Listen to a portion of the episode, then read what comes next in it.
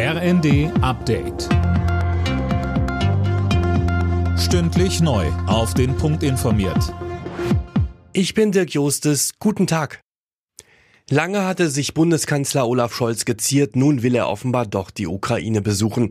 Wie die Bild am Sonntag berichtet, plant er zusammen mit Frankreichs Präsident Macron sowie dem italienischen Ministerpräsidenten Draghi nach Kiew zu reisen, und zwar noch vor dem G7-Gipfel Ende Juni.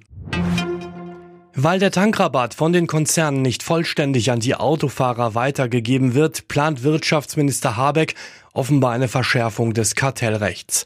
Laut Spiegel soll das Kartellamt bereits eingreifen und Gewinne abschöpfen können, ohne dass eine konkrete Preisabsprache nachgewiesen werden muss. Bundespräsident Steinmeier hat sich von seinem langjährigen politischen Weggefährten Altkanzler Schröder distanziert.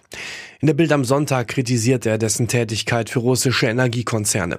Schröder hat Entscheidungen getroffen, die uns auseinandergeführt haben, sagte Steinmeier. Zwei Monate nach der Präsidentschaftswahl sind die Menschen in Frankreich heute wieder dazu aufgerufen, ihre Stimme abzugeben. Die Parlamentswahl findet statt. Eileen Schallhorn berichtet.